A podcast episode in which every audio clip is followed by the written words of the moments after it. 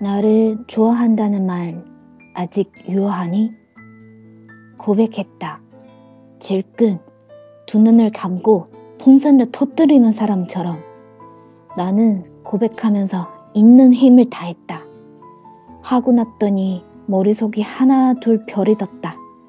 몇 개의 별은 불이 들어왔고 몇 개의 별은 불이 들어왔다가 꺼지기도 했다. 하지만 모든 것이 편해졌다.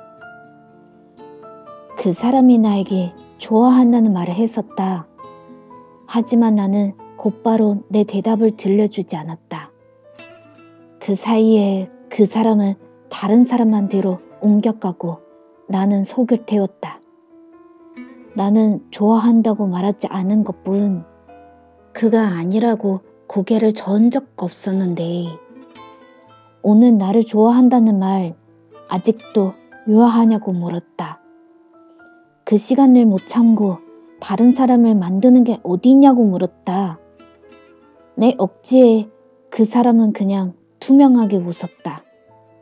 그러면서도 그 사람은 나와 그녀를 저울 위에 올려놓는 것 같았다. 그 사람 저울이 고장이라도 나서 내가 더 많은 점수를 받았으면 그랬으면 좋겠다.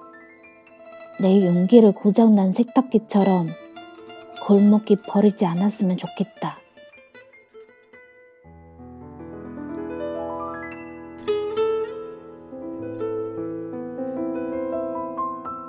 you